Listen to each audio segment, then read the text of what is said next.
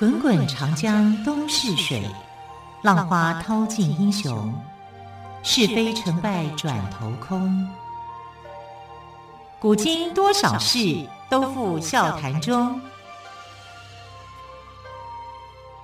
陪你说历史，汪培制作主持。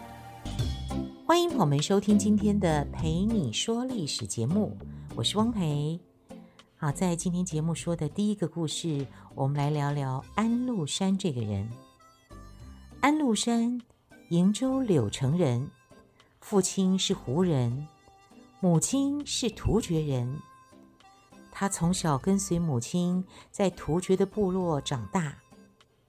安禄山年轻的时候，在部落里从事牲畜买卖中介的工作，练得了一口伶牙俐齿。唐朝招募少数民族为边防军士时，安禄山前往应征。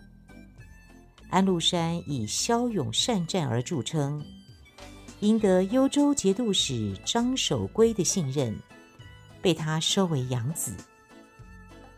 西元七四零年，安禄山升任平卢兵马使。西元七四二年，升任平卢节度使。安禄山虽然不认识汉字。却对汉族官场的权术无师自通，例如送礼，从一开始，安禄山就操作得非常熟练。每次唐朝使者来访，他都不惜投下重金，连随从也都会收到重礼。哦，非常的聪明哦。好，安禄山在中年以后变得很胖，肚子凸起来。体重高达一百八十公斤。有一次，他进宫拜见唐玄宗的时候，玄宗就指着他的肚子开玩笑说：“不知道你肚子里装什么？”安禄山回答：“没别的，只有对陛下您的一片忠心啊。”说的玄宗满心欢喜。安禄山第一次朝见太子时，假装不认识太子，不跪下磕头。侍卫要他磕头，他故意说：“我是胡人，不懂朝廷的礼数，不晓得太子是什么官。”唐玄宗听后，特别对安禄山解释：“太子是储君，就是以后要接替朕皇位的人。”安禄山听了之后，赶忙下跪，并且表示自己实在是太笨了，不知道还有除君。玄宗见状，以为安禄山忠厚老实，对他更加信任。安禄山骗取了唐玄宗和李林甫的信任后，开始秘密扩充兵力，提拔猛将，还在朝中广泛结交。积极准备造反。西元七五五年十一月，安禄山见时机成熟，召集了诸将，假造玄宗密旨，以去长安讨伐杨国忠为名，带领十五万步骑兵南下，一举占领了洛阳城。好，接着我们来谈谈老将哥舒翰哦。潼关是当时长安防线的最后一道关口，地势险要，道路狭窄。玄宗派了老将哥舒翰带领重兵把守。潼关的守军每天晚上都会在烽火台上烧起一把火，作为平安的信号。关里的烽火台接到信号后，也会相继烧起平安火。一直传到长安，好让长安的百姓放心。安禄山叛军的部将崔干佑在潼关外屯兵半年，却还是没能进攻进去。为了诱敌，叛军有意在潼关东面部署一些老弱病残的兵力。朝廷侦察到这一个情况后，就开始催促哥舒翰发动进攻。但哥舒翰认为叛军远道而来，对他们来说速战是最有利的，而唐军据守险要，关键应是坚守。更何况叛军现在是四面受敌，兵力日减，而且内部肯定会有变化，所以唐军只需要等待时机。然而，宰相杨国忠反对这样做。他因为担心宰相的位子被哥舒翰夺走，就在玄宗面前说：“潼关外的叛军已经不堪一击，哥舒翰却守在潼关按兵不动，这只会丧失先灭叛军的时机啊！”不料昏庸的唐玄宗竟然听信杨国忠的话。接二连三的派使者前往潼关，催促哥舒翰带兵出潼关。哥舒翰迫不得已出了关，双方在潼关以东的一处狭隘地带会战，唐军全军溃败。哥舒翰本想收拾残兵再战，没想到他的部下先乱了起来，叛军乘胜打进潼关。哥舒翰不幸被俘，潼关失守。哥舒翰派人到长安通报，唐玄宗这才意识到形势危急，连忙召来宰相杨国忠，要他想想办法。杨国忠把文武百官召集起来商量，可是谁也不知道该怎么办。杨国忠只好劝玄宗暂时退到蜀地去避一下。第四天一大早，唐玄宗带了贵妃跟她的姐妹、皇子皇孙，还有几个亲近的大臣和宦官，在将军陈玄礼跟禁卫军的护送下，悄悄地离开了长安。可怜那些毫不知情的官员，还去上朝候驾呢。当晚，唐玄宗一行人逃到了离长安不远的金城县，京城就金城武的京城哦。本来想好好休整一下，却发现当地的县令早就已经逃跑了。无奈之下，他们决定在空城里住上一晚，等第二天天亮再上路。西元七五六年的六月十四日。唐玄宗继续走走停停，不知不觉来到了一个名叫马嵬的驿站。马就是马匹的马，嵬呢是上面是一个山，阳明山的山，山的下面是一个鬼，也就是我们知道的马嵬坡的马嵬哦。随行的将士们又饿又累，实在走不动了。玄宗就决定让大家进站略作休息。想到自己现在的处境，全都是杨国忠造成的，将士们别提有多恨他了。正巧这个时候，有二十多个吐蕃使者拦住杨国忠的马要吃的，周围的士兵就趁机大声嚷嚷：“杨国忠跟胡虏要合谋造反了！”他们一边嚷，一边开始放箭。先是杨国忠的马倒下来，接着是杨国忠被乱刀杀死。士兵们趁势冲入驿站，杀了杨国忠的姐妹韩国夫人、秦国夫人以及杨国忠的儿子等人。情绪激动的士兵们还把唐玄宗住的驿站围了起来。玄宗听见外面的喧哗声。就叫高力士去问个究竟。高力士找到陈玄礼，陈玄礼回答说：“杨国忠谋反，杨贵妃再也不能留在皇上的身边了。”玄宗听了很为难，他怎么舍得杀了自己最宠爱的妃子呢？沉默了一会儿之后，玄宗才缓缓地开口说：“贵妃久居深宫，她怎么会知道杨国忠谋反呢？”高力士明白，如果不杀杨贵妃，根本不足以平息士兵的怨气。于是上前劝谏道：“贵妃虽然无辜，但是将士们已经杀了杨国忠。要是贵妃还留在陛下的身边，将士们如何安心呢？还请陛下三思。毕竟只有将士心安了，陛下才能安全呢。”唐玄宗这才狠下心来。挥手让高力士去处置。高力士将杨贵妃带到驿舍内一座佛堂前的梨树下，奉上帛袋，请他自缢。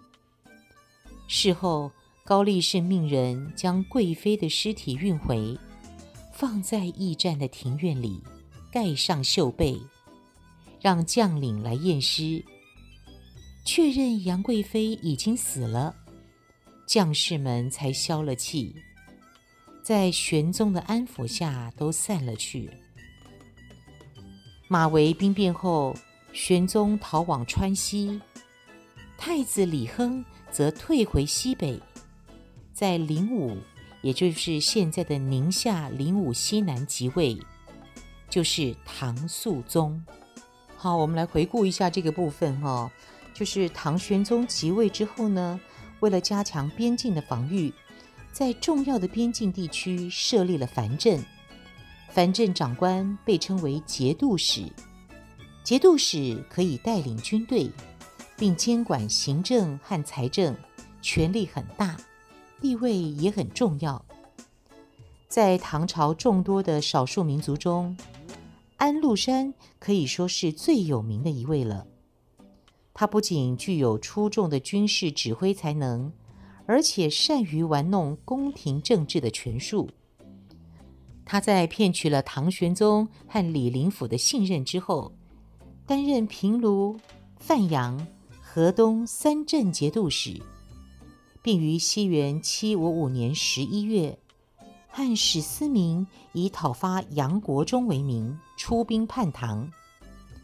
而这个时候的唐氏正走向衰退，因此安禄山只用不到两个月的时间，就轻而易举地攻陷了东都洛阳。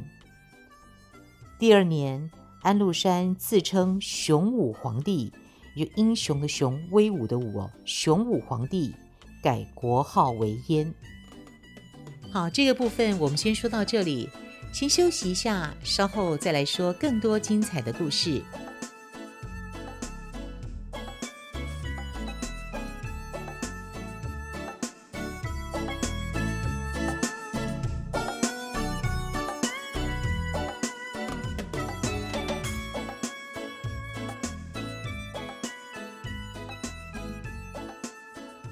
这个段落呢，我们来谈谈安史之乱的后半场。安禄山叛军攻进长安之后，唐军的将领相继投降，只有真元县令张巡，巡是巡逻、巡守的巡哦，张巡依然坚守着雍丘，雍是雍正的雍，丘是山丘的丘，依然坚守着雍丘，誓死抵抗。面对叛军一次次的进攻，张巡。总是带领着士兵们上城头放箭，将叛军逼退回去。然而次数一多，箭也就越用越少了。张巡心急如焚，心想：“唉，该怎么办呢？没有箭，怎么对付叛军呢？”在一天夜里，雍丘城头突然出现了成千上百个黑影。他们看似正在向下移动，叛军士兵见状，急速通报将领。叛军将领认为那一定是张巡派兵准备偷袭，立刻命令所有的士兵一起向城头放箭。一直到天色微亮，叛军这才发现，那根本不是什么准备偷袭的士兵，只是一些稻草人罢了。哎，这让我想到孔明草船借箭的故事哦。好，叛军将领眼看着雍丘城头张巡的士兵们正不亦乐乎地收获着插满箭枝的草人，都后悔得不得了。几天后，城墙上又和那天的夜里一样，爬满了黑影。叛军以为唐军又想用同样的招数。来骗取箭枝，就没有理会。可是他们怎么也没有想到，张巡这次是来真的。城墙上爬下来的不再是草人，而是张巡派出的五百名勇士。他们趁叛军不备，发起突袭。几万叛军来不及抵抗，就只能四下乱逃了。此后。叛军就驻扎在雍丘北面，不断的骚扰张巡的粮道。尽管两军兵力相差悬殊，叛军的将士远远要多于张巡的士兵，但是智勇双全的张巡总是能带领士兵打胜仗。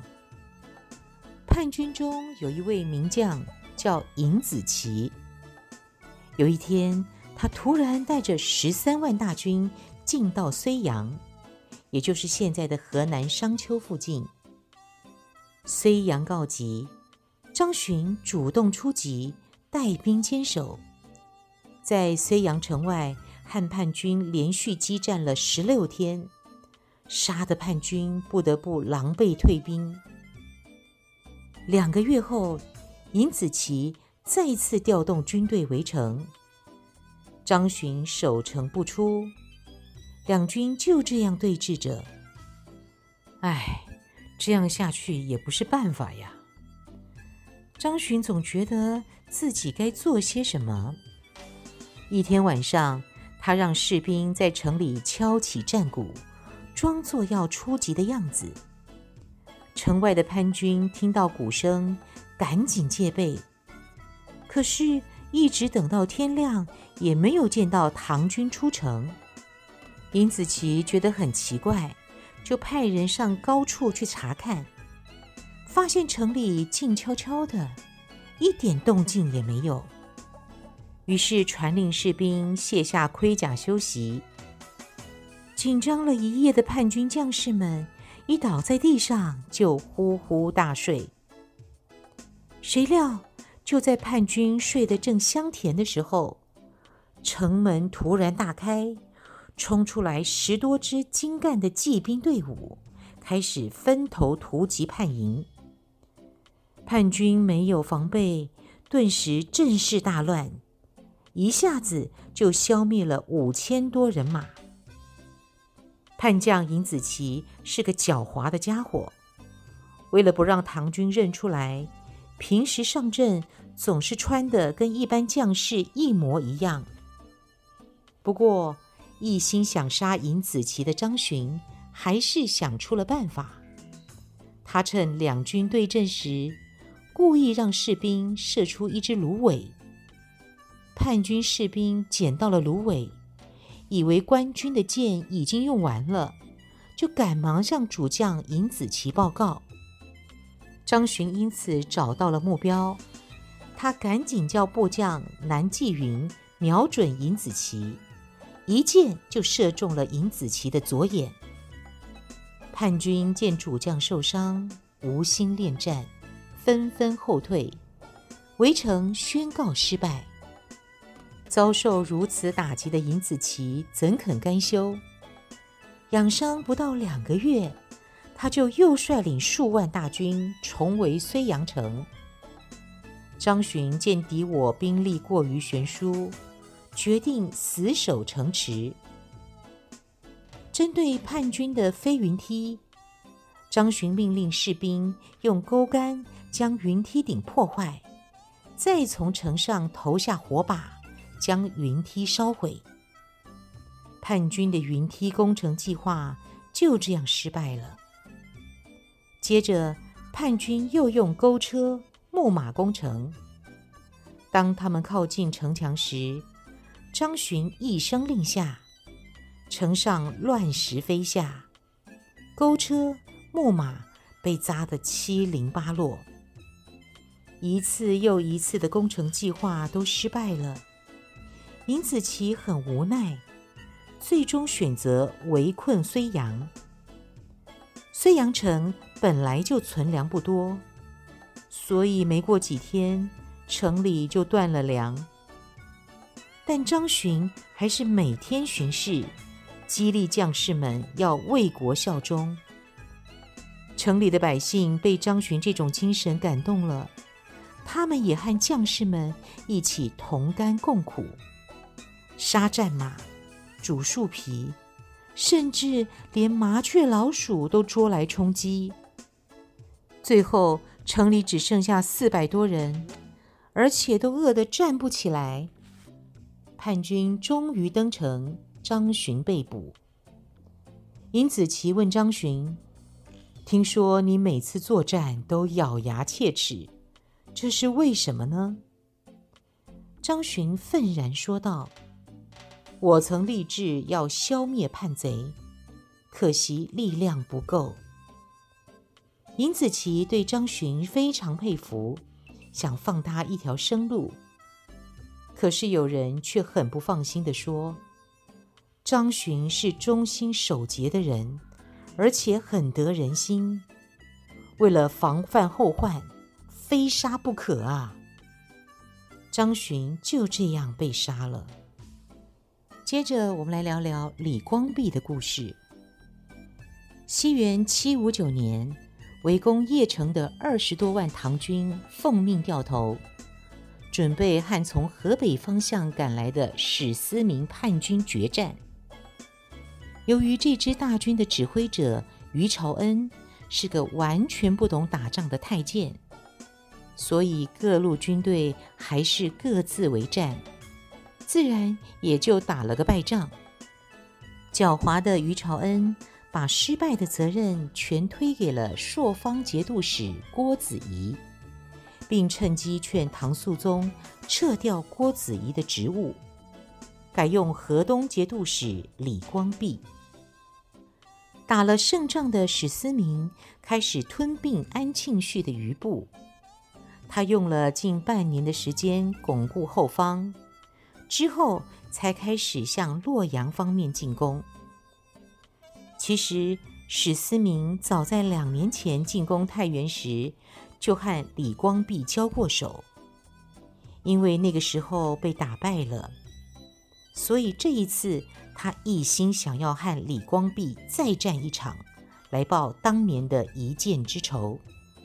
史思明先是派猛将前去城下挑衅。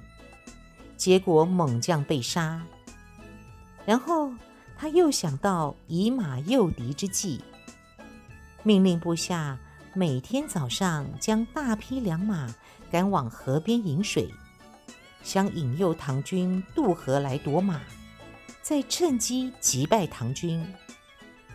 不料李光弼看见河对岸大军的马匹，怎么大部分都是公马呢？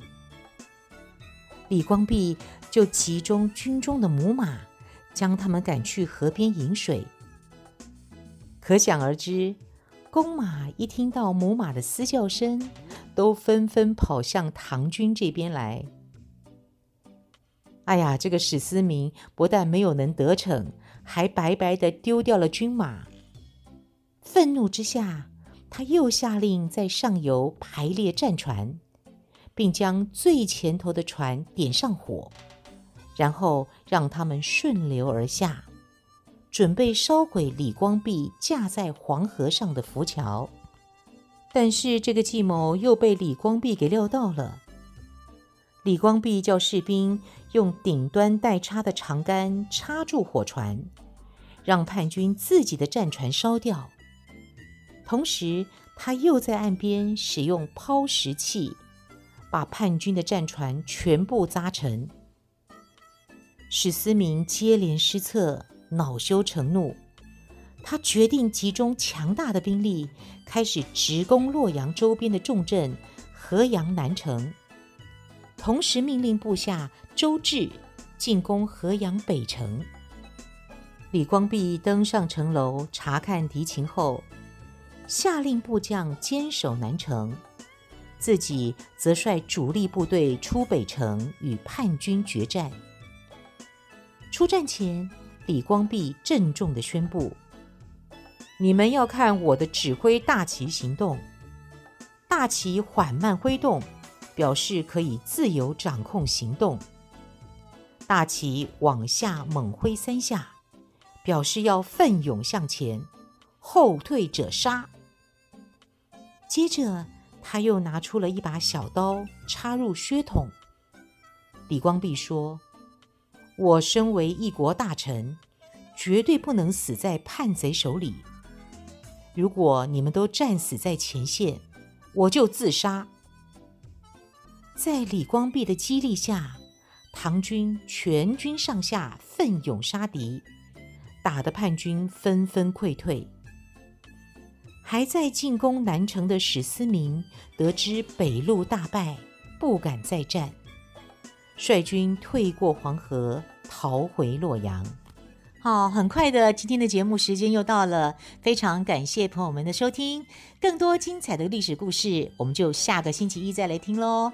我是汪培，陪你说历史节目，我们下个星期一再会，拜拜。